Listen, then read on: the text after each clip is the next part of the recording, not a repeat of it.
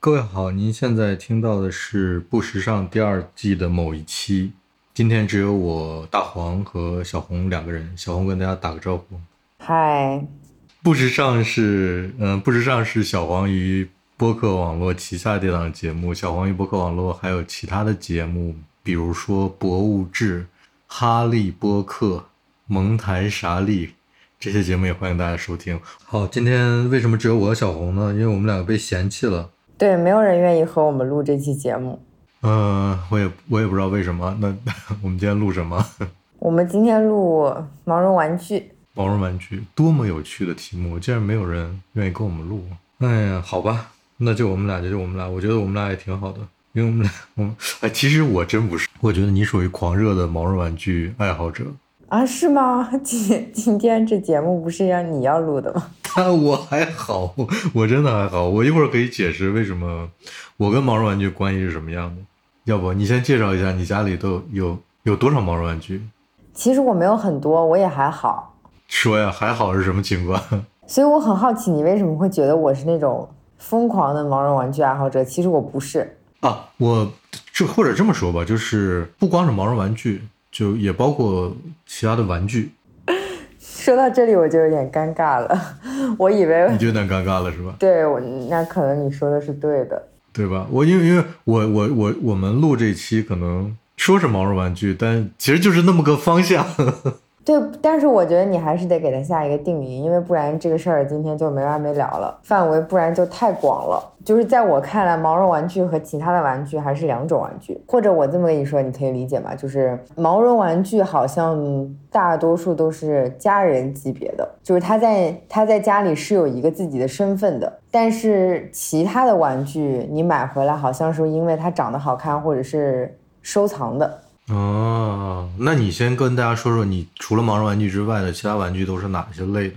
嗯，其他玩具，比如说我很喜欢米奇，所以我会买各种各样不同版本的米奇。就是有一些，比如说潮流品牌的合作版啦，然后艺术家的合作版啦，甚至，嗯，我还买过一些，嗯，在那种，嗯，古董店里面收的以前的假冒米奇。就是稀奇古怪的这种米奇的小收藏，然后比如说，嗯，因为我喜欢星战嘛，所以我也会买什么 R2D2 啦这种小玩具。它们的质感普普遍是什么的呢？就塑料的吗？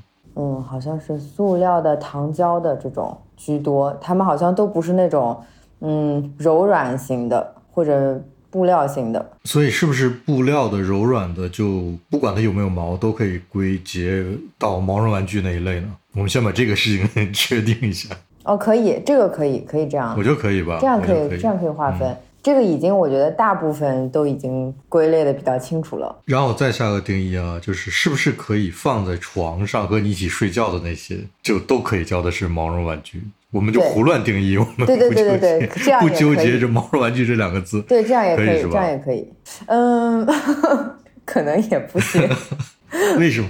因为你刚刚说这句话之后，我就环视家里看看那些布料的玩具能不能跟我上床，发现他们并不是 都可以。呃，那你不可以的理由是什么呢？比如说我家里有一个那个 Daniel Arsham 做的那个米奇是布料的，但是那个东西它对我来说，我绝对不会把它带到床上。为啥？它像它比较像一个摆饰，也就是你觉得它的那个质感和整个那个形态不不合适放在床上是吗？不对，是他是米奇，他不是一个，就他不是我的家人，他是米奇。好，就是就是你无法跟他构建起足够的亲密度。对，但是不影响这个东西放在床上睡觉的时候不会把你硌到。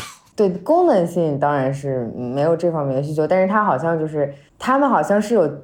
自己的是一个独立的个体，但是他们是不属于我的。我我这样说你能理解吗？就是他们好像是本身本身是一个个体，他有他自己的所有人都知道的一个熟知的性格属性属性或者身份，而不是那种他本来是就是 nobody，就是他本来谁都不是，他只是一个这么一个毛绒玩具的形象。然后因为你购买了它，它对你来说有一个意义。然后你甚至可以给它起名字，然后它对你来说是有一个固定的身份的。OK，好的，那这样吧，我们一开始把这个分类已经简单的说的差不多，呃，我们各自给大家介绍一个我们的家庭成员吧。在开始这件事之前，我们得跟听众说清楚，就是这是一期呃充满了封建迷信思想的节目，所以您得您得做好心理准备。呃，你先来吧，你先介绍一个家庭成员。嗯，我先介绍一个那个，我天，你知道我一想，我一想我要介绍的这个家庭成员，我在想，呃，哥们儿，你马上就要出名了，我觉得他会不会自己自己觉得自己的社会地位会突然与众不同啊？你接着说。嗯，我我我手上拿了一个那个小黑豹，这个黑豹是我跟大黄在德国一起买的，你记得吗？嗯，我记得，我当然记得。对，它是那个，我那这个牌子我我都刚刚找出来它的官方网站。对，它叫 Cosen，国国内是有一个淘宝店的，它所有的动物都是按照动物本身真实的比例来制作的，所以它很真，就是它看起来像是一个真的小黑豹的形象，只是比例变小了，而不是一个被卡通化的小黑豹。嗯，但是这只它有名字吗？它没有，我没我我不给它们起名字的。你的毛绒玩具没有名字？对，我是不给它们起名字的。但是这只小黑豹因为陪了我挺长时间的，但是它在家里一般是不上床的，属于那种在床以外的地方陪伴我的一个毛绒玩具。它的质感不太适合往床上放，我是觉得。对，它比较适合趴在肩上，就是它有的时候跟我一起看电视什么的。它那个毛是有点不是不是特别亲肤的那种质感。对，主要是就是因为豹本身的那个毛是很短的，对的。所以它是以就是动物真实的特征去做的嘛，所以他也是做的这种很短毛的，不是那种是在床上抱着它会很舒服的那种类型。所以我有的时候就是就在客厅或者在其他地方的时候，它就会就有的时候会趴在我肩膀上跟我一起看电视，大概是这样一个，在家里面是这样一个一个出现的场景。所以你在乎它，它会一跟你一起看什么电视节目吗？比如说有没有不适合他看的电视节目？嗯，那没有，但我可能不会每天都、嗯每天都带着它看，肯定也看心情。我觉得这个牌子生产的毛绒玩具，呃，不是所有的都非常逼真，但是它就是它有一些，这是德国牌子啊，他们就是做那些，呃我我他倾向于做那种非常自然的东西，他并不是所有的东东西都很逼真，有的甚至也不是所有的都是按真实比例做的，他有的也也缩小一点，就是你可能你没有浏览过的所有的产品线，他有的动物缩小了之后，你甚至会觉得哎有点笨，有点蠢，觉得是那种很德国那种感觉，但是他有一些。它有一些东西做的真到拿让你拿在手里面会害怕，对啊，我这个小黑豹就是会害怕，它盯着你的时候，你觉得还挺凶的。但是你刚才说就是做的会小一些是什么意思？因为它整体的比例，它本来就是会就放大你那只缩小的。你那个你那个小你那个小豹就是你那个小黑豹就是一只小豹的样子吧，所以它它本身呃我印象中是有五十厘米长左右吧，加起来，嗯，四十吧。就它其实是一个。其实也挺大的一个毛绒玩具了，但是它是一个小豹的样子，所以它还和那个真正的小豹的那个比例是有点，虽然说没有真正小豹那么大，但是也有点接近的。但是比如说它做一些狮子，做一些马，它就会把它缩小嘛，缩小成它不会真的做马那么大，狮子那么大嘛。但是它也有，它也有。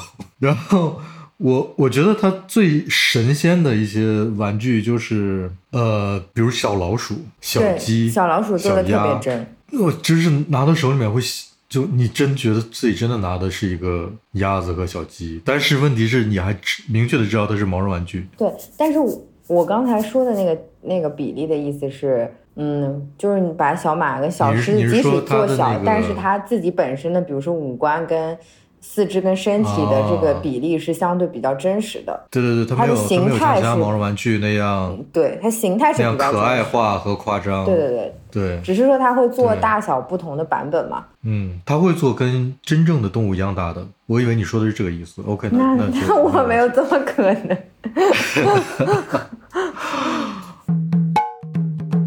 好的，我说我说一个，我说这个呢，就是我要介绍一个家庭成员，是我很早之前买的，大概是零五年左右吧。你这个小黑豹是什么时候买的？一一四一五年吧，一五一五五年，四一五年对吧？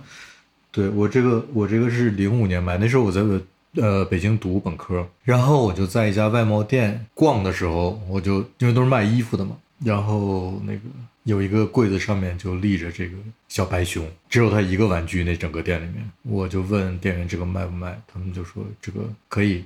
我记得当时多少钱？五十块钱吧，把它买回家的。呃，我那可能是我正经自己买的第一个毛绒玩具，就因为我家里边本来就有一些毛绒玩具，但是很多都是我爸我妈买的。那那是我正经买的第一个毛绒玩具。然后后来，因为我总是把它放在窗边上的看外面，所以我就觉得它那个坐的坐在那儿的那个姿势特别有那种哲学家的意味。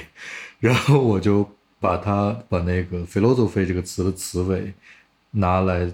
又音译成中文做它的名字，它就叫熊早飞。然后这是我的，这是可以说是我们家最重要的家庭成员毛绒玩具。它现在是被小黄把持着，然后在每天在小黄的那个一堆跟他一起睡觉的毛绒玩具里面的是里面的一只，但是非常重要的一只。一会儿我可能会详细说一下小黄跟他的毛绒玩具的这些关系。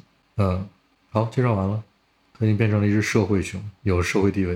呵呵呃，他他就真的陪了我非常非常多年。然后，呃，很多时候我出门的时候，我还会带着他。你出门的时候会带什么家庭成员？你说的出门是哪种出门？比如说旅游。旅游我不太会带他。那你怎么样出门会带呢？那我搬家我肯定会带着他。你这叫什么出门？这一定会带。但是我旅行应该不太会带毛绒玩具。那比如，比如这么说吧，那我就提前说一点小黄的事情。比如小黄前两天过生日，呃，我当天就带他出去买东西，就这种场景，他就会说：“那我要带熊岛飞一起出门。”嗯，对，然后就带着他一起出门，整全程他都他都拎着他或者抱着他。呃，带他看这个，带他看那个，就就大概是这样。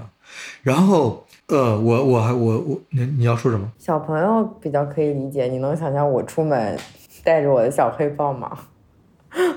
我跟你说，我现在就要介介绍一下，我要介绍一下对我影响非常重要重的一本读物，就是我小时候大概上小学的时候，那个时候我印象中应该是译林出版社，他翻译过一批国外的漫画。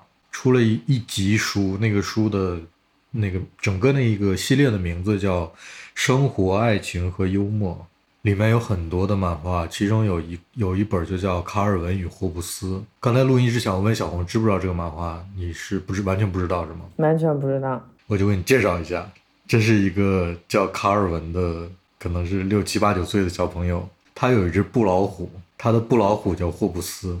他和这个布老虎，这个漫画整整个的内容就是，他和这个布老虎单独待在一起的时候，这个布老虎就是一只真正的老虎，每天和他一起做各种各样千奇百怪的事情，嗯，就都是基于卡尔文的想象的。比如说，他们一起去外星打外星的虫子，或者说一起吐槽他们的父母，嗯，或者一起出去玩儿，就是打雪仗、堆雪人这些，他们都是在一起的。只要，但是这个这个漫画里面。只要其他人一出现在画面里面，霍布斯就立刻变成一只变回一只布老虎。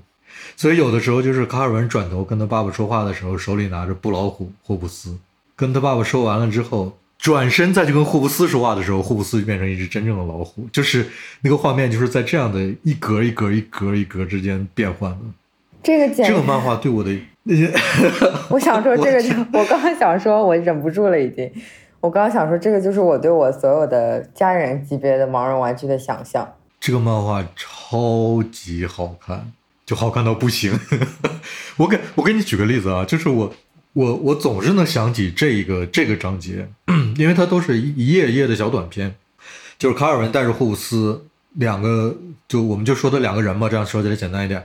他们两个人 拖着一个那种带轮子的小木车到了山顶上。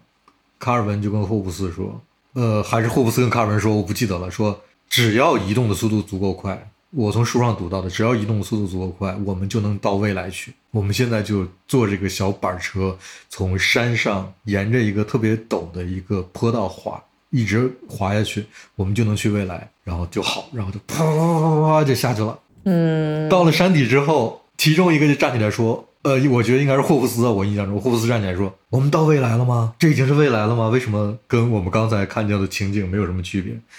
卡尔文就已经就是因为坐那个车很颠簸，就迷迷糊糊的站起来就说：“我觉得我们到未来了，不不管怎么样，我们到了二十秒之后的未来，啊，就是全都是这种小点，你知道吗？嗯就是 你都你都就反正我是不行，对，对，然后所以我当我决定买熊早费并把它带进我的生活的时候，我就觉得它就是我的霍布斯。虽然那时候我已经很大了，然后有了小黄之后，我会就是学熊早飞讲话，就是这，但之前我也会学，但是有了它之后，我会跟小黄学熊早飞讲话。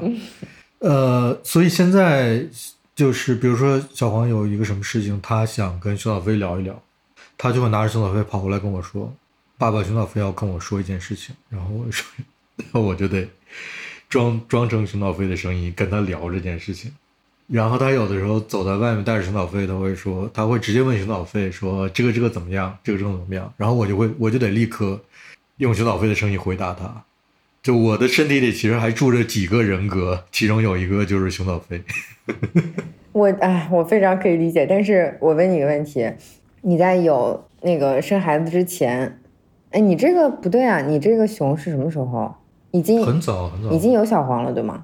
没有没有，是一零五年啊，哦已经05十六年了。但是没有嗯小黄的时候，你会跟他说话吗？我会，你会学他说话吗？我也会。我有的时候，我有的时候看看电影，我会把他拉过来，哎，这个挺有意思的，你要不要看一下？所以刚才，所以刚才我问你，你有没有有就看电视的时候有没有什么节目内容是跟他有关的？啊比如说，我会默认，我会默认他喜欢看体育比赛，所以我有时候看球的时候，我就会把他放在旁边，跟我一起看。你这个是属于非常就是已经发散他有一个非常成熟的人格了。我们家呢他已，经是一个非常成熟的猫耳玩具了，对我们家呢，而且年龄也很大了，，对，然后但是他已经是十六了。但是我这个，但我这个小黑豹，我好像很少跟他很少跟他讲话，因为他看起来比较凶，他就是那种好像不太说话的类型。然后我放在床上的有两只熊，一个是棕熊，一个是北极熊、白熊。棕熊就是你在 Instagram 上我们的官方账号上发过那只是吗？不是那只熊已经被遗弃了，呃，那只熊是。对，那只熊是很早，也是陪了我比较长时间的。但是回来之后，因为我买了新的两只熊之后，它就被遗弃了，它为什么被遗弃？它怎么这么可怜？就完全是出于一个喜新厌旧的心态遗弃了它。这事儿是太过分了吧？这事儿是为什么呢？这事儿跟你有关系，因为你不是我我结婚的时候，你不是送了我两只熊头吗？那两只熊头实在是太像我和小猪了。那你也不能，然后那两只熊都是挂起来的，对，你也不能因听我说，你为听我说，然后因为那两个熊实在是太像我跟小猪了，就是棕熊比较像它，然后那个北极熊比较像我，于是就是我冥冥中就觉得我俩就是熊。后来有一次我们出去玩的时候，我在机场遇到了一只棕熊。是国家地理出的，也是比较像真的熊的，像那个棕熊的幼崽的那种，也是比较真实长相的，不是那种卡通的长相的熊。我就实在太想带它回家了，因为我当时就觉得这个我女儿可能就长这样，你知道吧？冥冥之中，我就一定要带它回家。我的天！你看，当当你刚才说出冥冥之中，我觉得我们两个就是熊的时候，就是我觉得如果是没有相关情节的听众，还能听到这儿，听到了这句话之后，嗯，好，好，你继续说。后来我就带它回家了嘛。回家之后呢，我就看家里面的熊头，我就觉得它虽然是个棕熊，但它的那个表情就是长相特别像墙上挂的那个白熊。你你现在能理解那个遗传 遗传性了吗？就是我我我一能理解，只棕熊跟一只它虽然是棕熊，它的肤色什么都是棕熊，但是它的长相是特别像家里的那个北极熊。因为这件事情之后呢，我心里就一直不平衡，所以你就会我就又想嗯找一只，想找一只北极熊。找长得像棕熊。对，然后呢，我就去了那个国家地理那个天猫店啊什么的，一直在找找找，好不容易找到一只北极熊了。但是你知道，因为每一只毛绒玩具其实在做的时候都会有点不一样的，这点不一样，最后就导致它的面相、它的长相就会不同。嗯，我就找到了这只北极熊，我也不知道买回来会不会像这只棕熊，就买回来了。买回来了之后，结果它长得特别丑，特别丑。买到的时候，拿到家的时候，但是是但是但是我冥冥中就觉得，但是我就觉得就是它了。就好像是命运一样，你知道，虽然他长得丑，但是我觉得我必须接纳他。就像你生了个孩子，孩子长得丑，他也是你的孩子吧？嗯，对。然后，但是慢慢慢慢慢慢之后，时间长了之后，就是越看他越可爱，所以他俩就变成丑乖丑乖。对对，然后他俩现在就变成长期跟我们一起待在床上的两只熊。然后每天早上我起来，我都会跟他说话。每天早上我都跟他说话，就是随便聊聊呀。然后我也会学他说话，就是我会学他俩。我每天早上起来都会。模仿他俩和小猪说话，他们有自己独特的的声线是吗？对，和性格，两只都不一样声线。对，和性格也不一样。但这些好像都没有一个你刻意的去做了这件事情而做这件事情，它就是自然而然的发生的。这就很有意思，因为，呃，因为比如熊岛费有一个固定特定的声线，呃，如果我 说的那个。突然说一句模仿熊小飞，或者别人模仿熊小飞的时候，模仿的不像，小黄就会看着我，就意思就是怎么发生了什么事。我觉得聊到这里，听众们已经非常清楚为什么今天没有人愿意和我们录节目了。我我就不勉为其难，让让我们让我们把他们的声线都学一遍了。OK，呃。对我，因为刚才我介绍完卡尔文与霍布斯了，我觉得小红你可以找机会去看一看。嗯，我可以。嗯，中文版的现在有很多翻译了，但是因为它其实是很早的书，它原版是英文的吗？版本很多，对对，原版是英文的，中文版的也有，但是好像也不是很好买了。它大概出过出过很多册，前面的不不是很好买。然后，嗯，我们说说我们都是在什么场景下买的毛绒玩具吧。你刚才已经提到了一点了，就比如说你在你买那个国家地理那个熊是这个这个场景，还有其他场景吗？好像没有什么特殊的场景，基本就是在街上看对眼了就买回家是吗？对，就是因为这个，他们每一只长相都不一样。嗯，也差不多。网购是比较有风险的，建议实体店购买。网购，网购是一件很困难的事情。但是我想了想啊，就是其实我的毛绒玩具不多。比如这个，呃，熊岛费刚才怎么来的，我已经介绍过了。其他的购买的场景呢，呃，就是我发现熊头的那个牌子之后，我给你们买那两个礼物之前，我自己买了两件儿，一个是一个绵羊的头，一个是一个牦牛的头，这两个是我主动买的，而且是网购的。但是我还不是不是在哪儿发现的，我是我是去那个呃巴黎的。是自自然历史博物馆还是叫就是自然博物馆啊？就是那个有动物大迁徙的那个大厅的那个馆，它的博物馆商店里面有卖这个白熊的头。哦，我当时就看到之后，我就人就不行了。但是因为那个时候也不是很方便带它，所以我就没有买。回家了之后，我就上网去找，找到了之后，我但是我就朝三暮四的买了 羊和牦牛，就这这些是我主动去买的。再有些是呃意外获得的，比如说我在美国亚马逊买东西，他有赠品会赠给我一个毛绒玩具，这样这个我也会很开心的留在家里面，然后也会它也会有个名字，呃，但不是所有的毛绒玩具，我的毛绒玩具都有名字，呃，我们家里面毛绒玩具的泛滥是小黄造成的。他床上大概有三十个毛绒玩具，多少个？三十个吧。三十个。就他他的毛绒玩具是都堆在床边，就整个把他围住，他睡觉的时候就睡在中间。我觉得应该有三十个吧，因为每次换床单简直是我的天。他住的他睡的又是一个那个上下铺的上铺，他下铺是储物，放着各种箱子，然后上铺他睡。所以他每天爬上爬下的，但是要给他换床单，你想想，就是我要爬上爬下，你是不是还得给他们洗澡？呃，洗澡是这样，就是小王会跟我说说，我觉得他最近有点脏了，能不能把它洗一下？我就给他洗，就他会跟我说哪些需要洗。呃，然后每次我都要把这三二三十个毛绒玩具折腾上折腾下，他的毛绒玩具是五花八门的，就什么都有，有的是。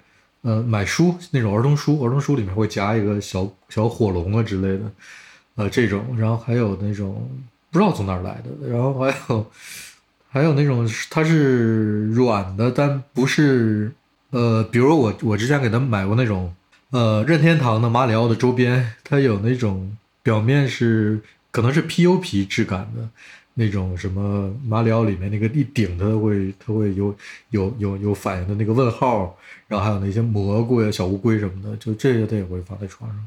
还有一些就是他出门的时候到了一些商店，他会走一圈，然后他不会每次都要，但是有的时候他会觉得一个特别喜欢，他会跑过来说：“爸，我想要这个。”他是谁谁谁，他是谁谁谁，就这样说。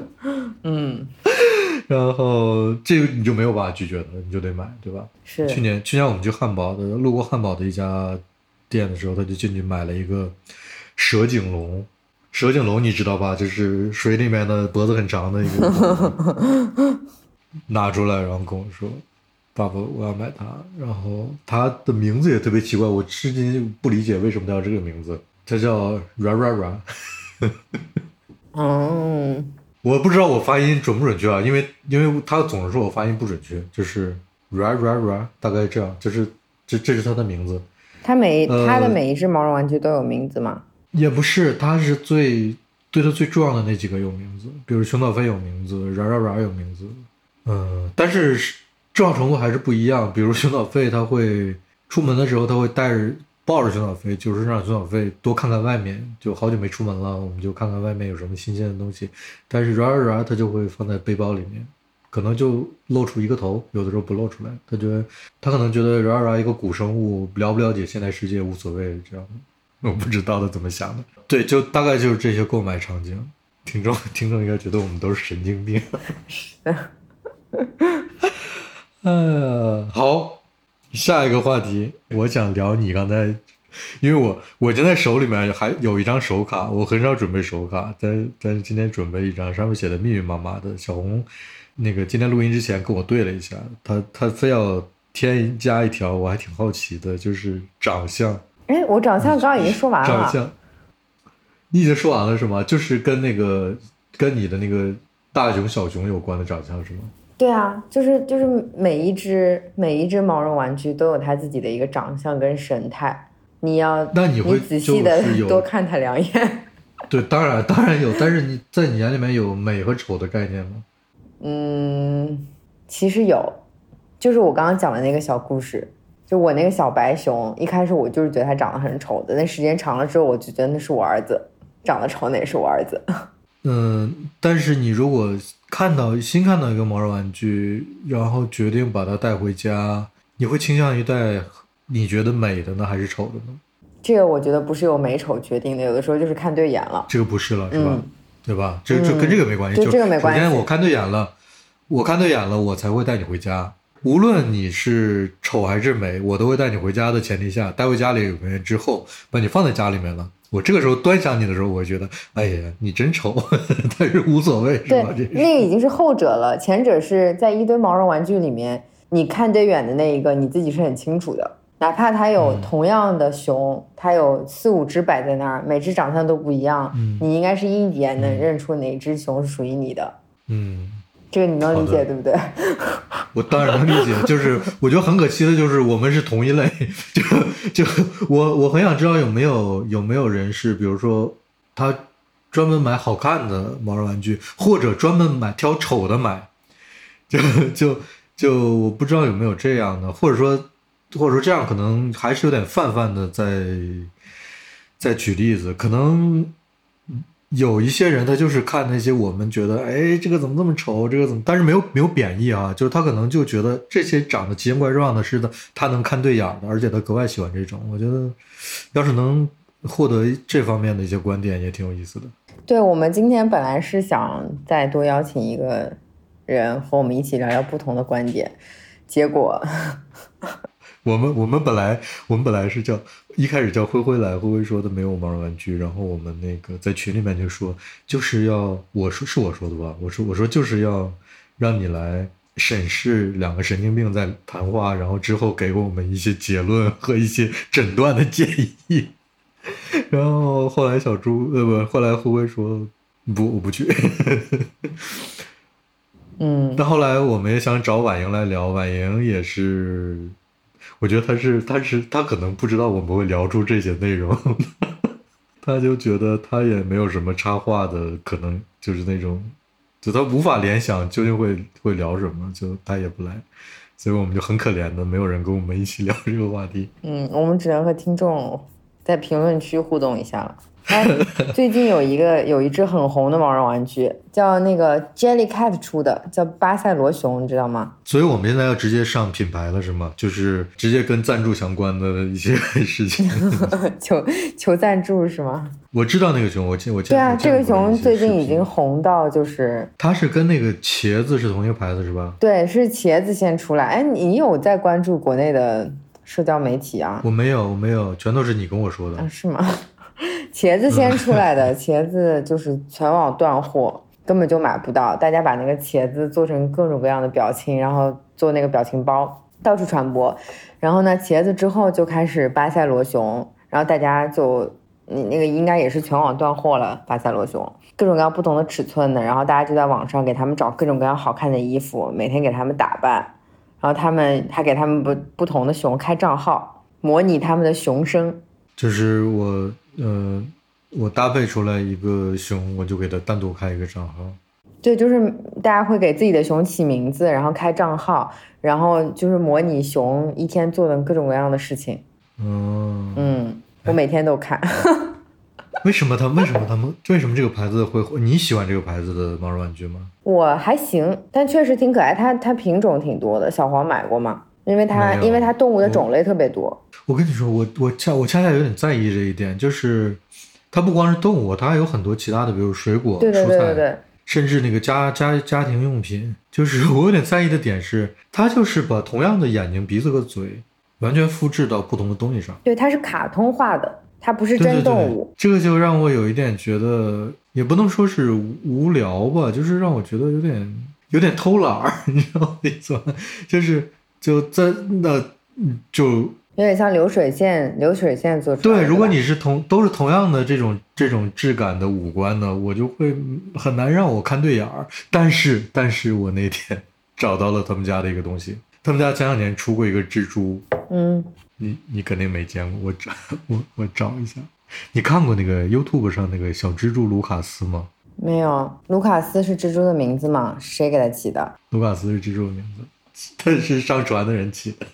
哦，找到了，找到了，我给你截图啊。嗯，回头回头我们提到的这些，我们都会放到 show notes 里面，大家可以去看。你看到了吧？大家一定要看，这个要看着图才知道。这个我也很喜欢啊。我觉得这个，我觉得这个就很无敌，这个就绝了。这个，就你看它，它其实和他们家其他的毛绒玩具不太一样，嗯，这看起来不像不像一个小卡通，像一个对吧？其实，但是我后现在我发现，我是喜欢那种，呃，你知道恐怖谷效应是吧？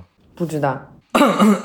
就是恐怖谷，就是指恐怖谷的尽头是跟人百分之百一致，这是恐怖谷的尽头。恐怖谷的起点是完全不像人，是是百分之零像人，嗯就是一个虚拟的存在。然后呢，我们把不同的毛绒玩具放在恐怖谷的某这些区间里面去看它们，有的就是极其卡通化的，它可能就是百分之二十、百分之三十，嗯。像真正的那个东西，我们就不说它是人了，嗯。呃，就是它是什么就像什么，然后它越接近它真正的那个东西，这个骨会这个坡度会越来越上升，我们都会觉得没有问题，这个东西没问题，没问题，没问题，没问题。呃，在当它非常非常接近，就百分之九十五、九十六、九十七都像它真正的那个东西被做成那样的时候，我们就会觉得非常可怕。它这个时候就会从那个可爱的、可爱的顶峰跌进谷里面，那个谷就叫恐怖谷，就是这样一个上坡然后跌到谷里的那个过程。呃，就是我们似乎接受不了跟真的东西完全一致或者基本上接近的虚拟物品，对，所以那个这个叫恐怖谷。所以 cos 的那个老鼠特别吓人，就是因为它太像了。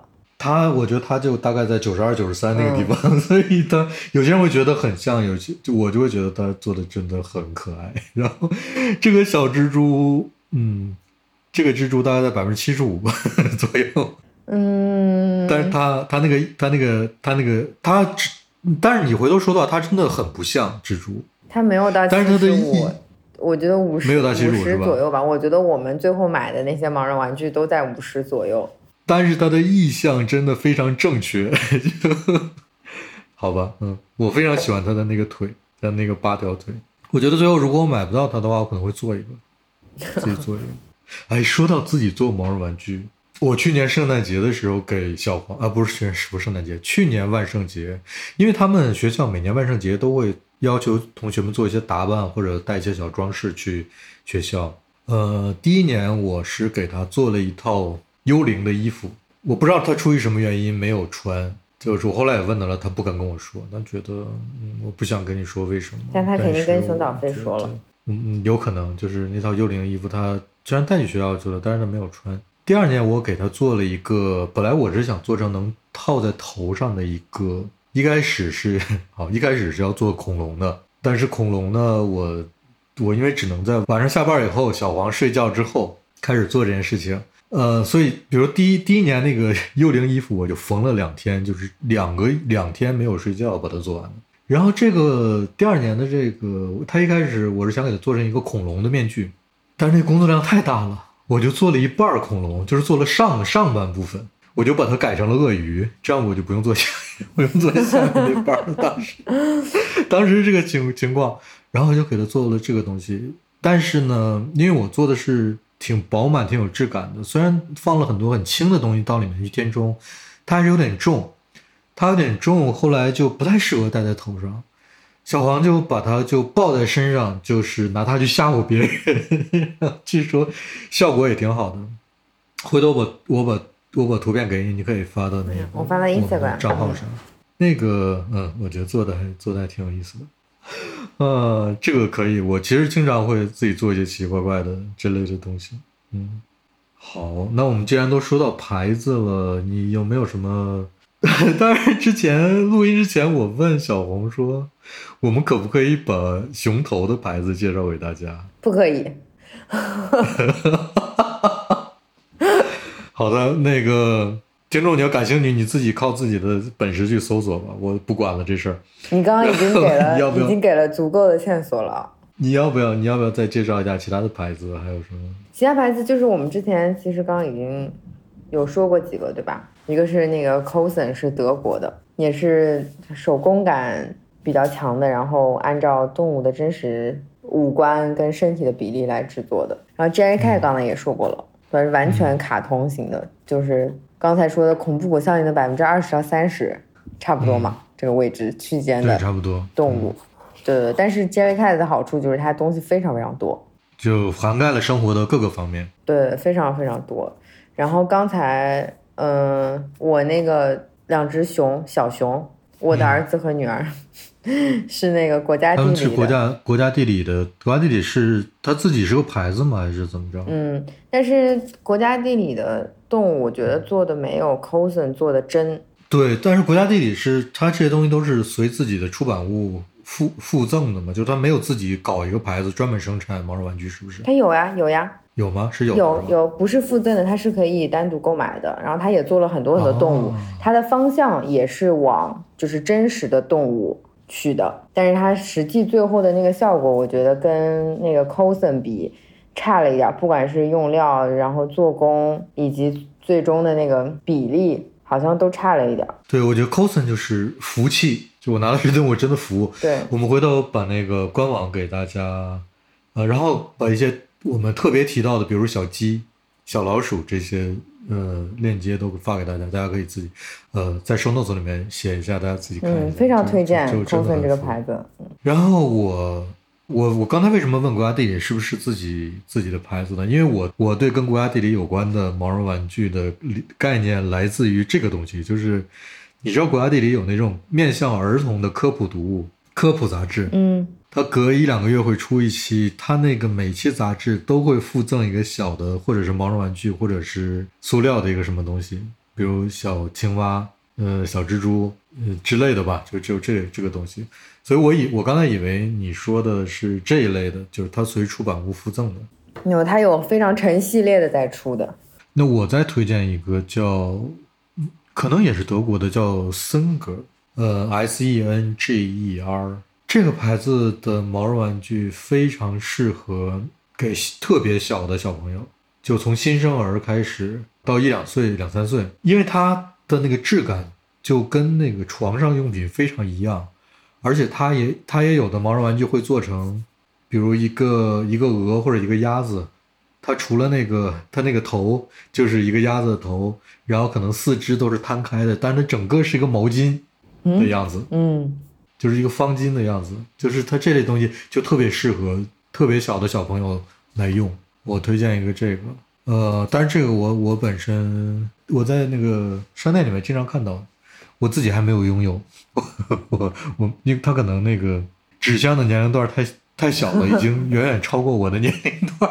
哎，正好说到年龄段，小红，你有小时候的一些毛绒玩具以及他们的命运如何的故事吗？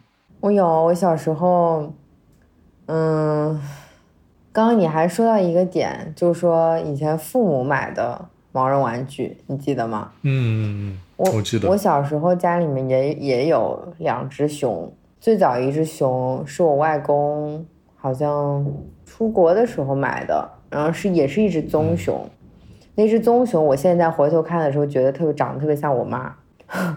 嗯，那只棕熊就是我从很小很小的时候就一直是抱着睡觉的。那个棕熊的背后呢有一个拉链儿，那拉链打开之后可以在里边藏一点东西什么的。嗯，所以那个熊后来就变成我的就是晚上偷吃零食存储的地方。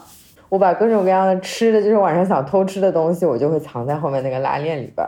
啊，你真的，你睡觉的时候还会偷吃东西？小时候会啊，小时候有的时候不是还会打着电筒 看书什么的，然后有的时候要吃点小零食，就都藏在那个里边。那个牙齿健康怎么样？我现在挺好的，小时候不太好。然后它里边那个那个兜里边那块布是白色的，后来因为一直在放吃的，然后很小的时候，因为甚至衣服会会把吃的开了封之后放在里边，里面那个布现在已经变成黄的了。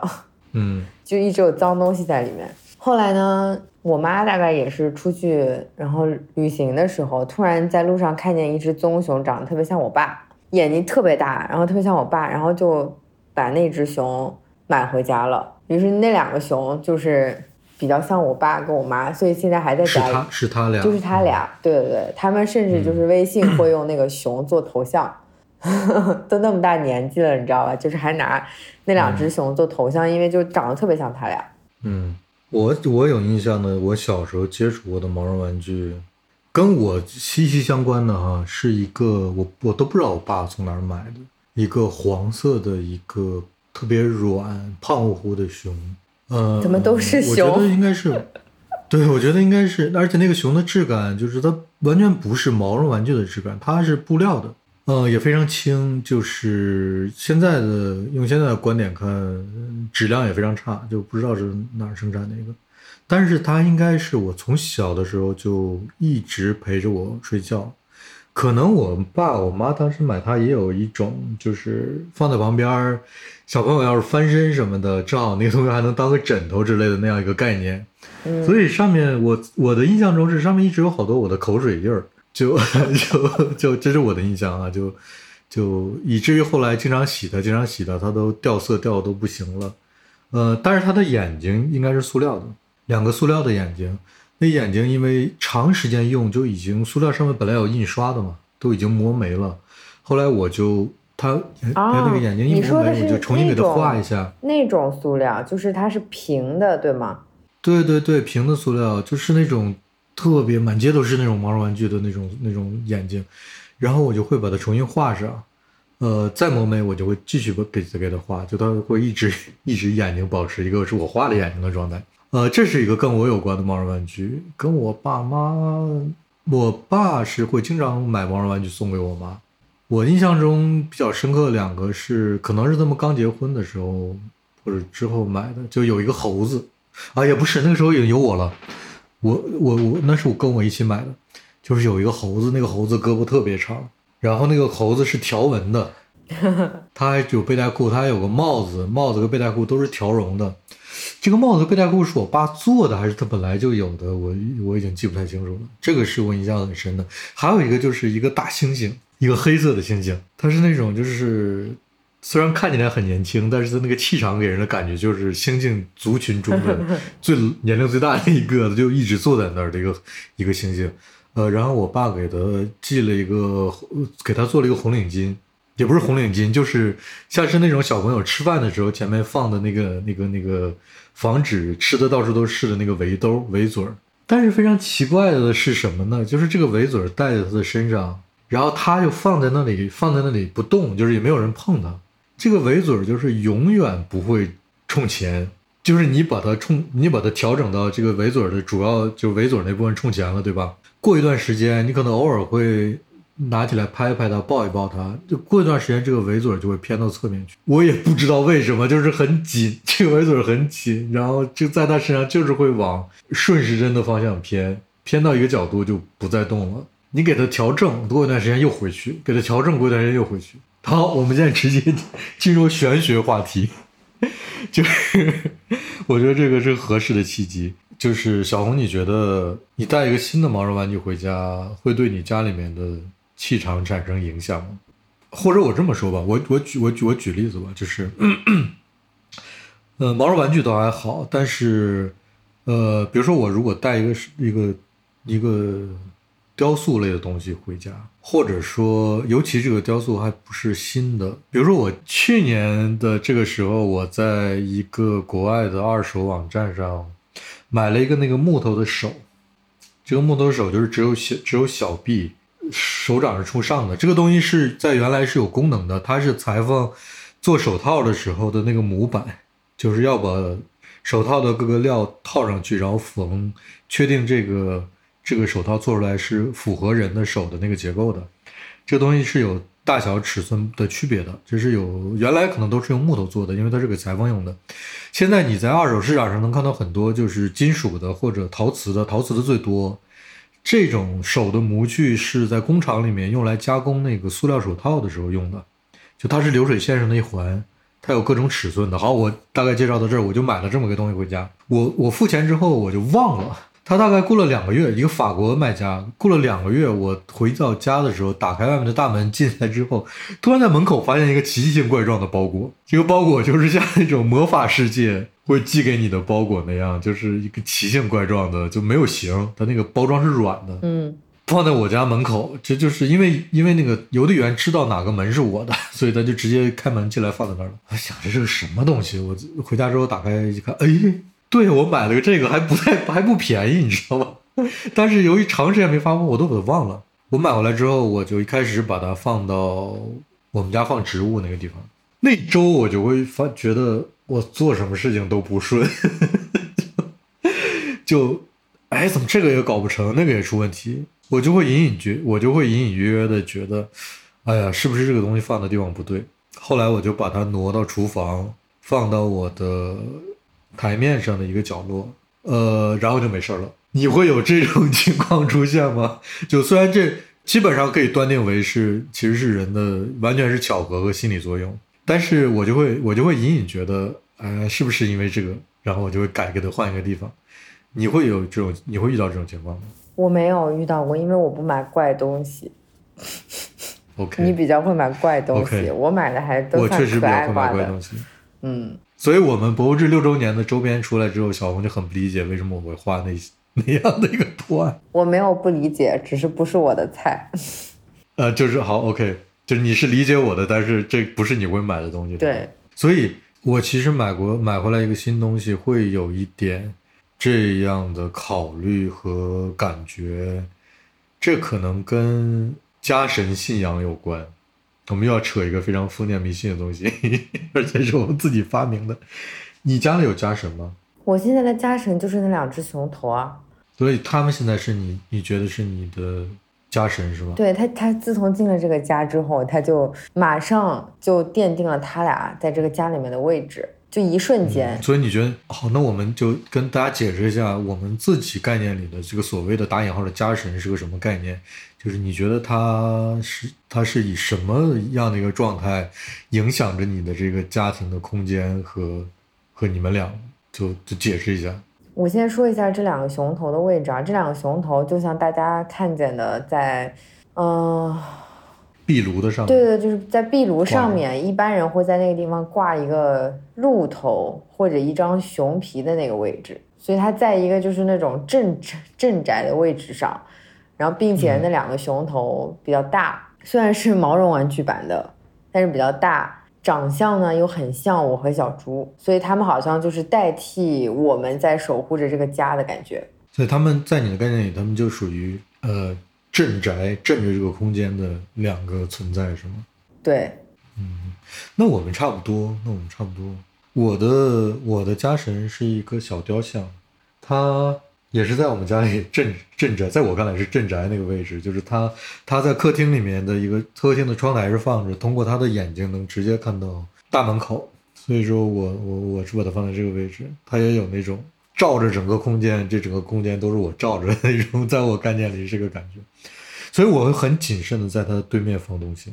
对啊，家神的位置你是不会不会乱去挪动的。我不会乱放的，对。但是我我在他在他对面放什么，我会很谨慎。比如之前我在那个 Jigger 博物馆买回来一张，呃，Jigger 画的死之岛的一张，就是他是他是模仿死之岛那张油画画的一个他自己版本的死之岛。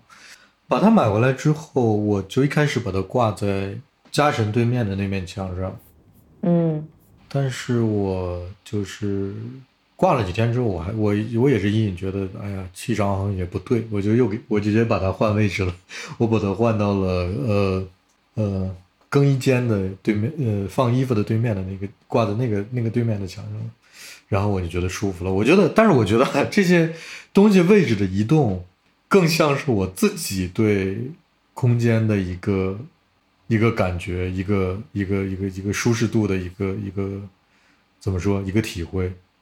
就是比如说，呃，可能可能就是我不知道这属属不属于万物有灵的那个体系内，就是泛泛灵论的那个体系。但是我认为，一个东西只要做的足够好，一个东西只要是我足够喜欢的，我就会觉得它是它是它是有灵魂存在的。可能或者说不用灵魂存在，就是我会觉得它自己有个自己的气场。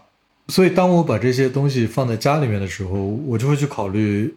你的气场和你旁边的这个东西的气场，是不是有点不合适？我就会因为这个给他们移动位置。我觉得归根结底是这个原因。所以，你有这方面的考虑吗？就比如说你的毛绒玩具是随便都摆在一起的，就比比如说你有一些不是放在床上的毛绒玩具，你是放在各种地方的玩具也好，毛绒玩具也好，你会考虑这些事情吗？嗯，他们是会有一个自己的地方的。是的吧？嗯。会随意移动它们吗？不太会，它至少是在某一个区域的。那你是其实不太会买雕塑像的东西的，对吗？几乎没有。就其实你你基本上就是一些玩具和可爱，像卡通类的这类的东西摆在家里面。因为我的印象中是这样。对，我是卡通人物类加一些就是动物真实动物类。这就是我会买的一些怪怪的东西。嗯，OK。你有没有毛绒玩具买？因为各种原因买回家里面，结果自己比如不喜欢了，送给别人的？没有。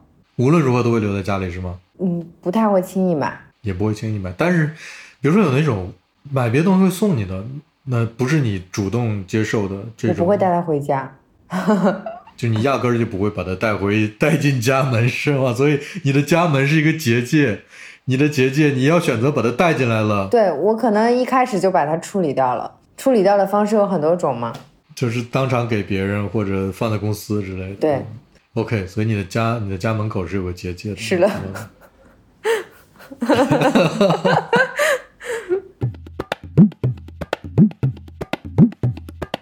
嗯，所以你想生小孩吗？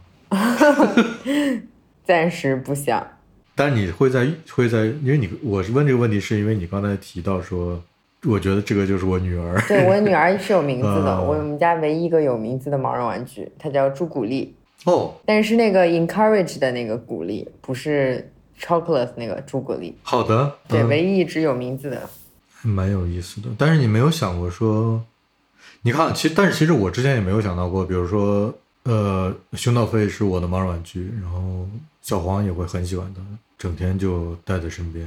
你听我这样的情况之后，你会有相关的设想吗？比如说，你看看自己家里的毛绒玩具，如果你将将来有孩子了，哪些会是他也会喜欢的？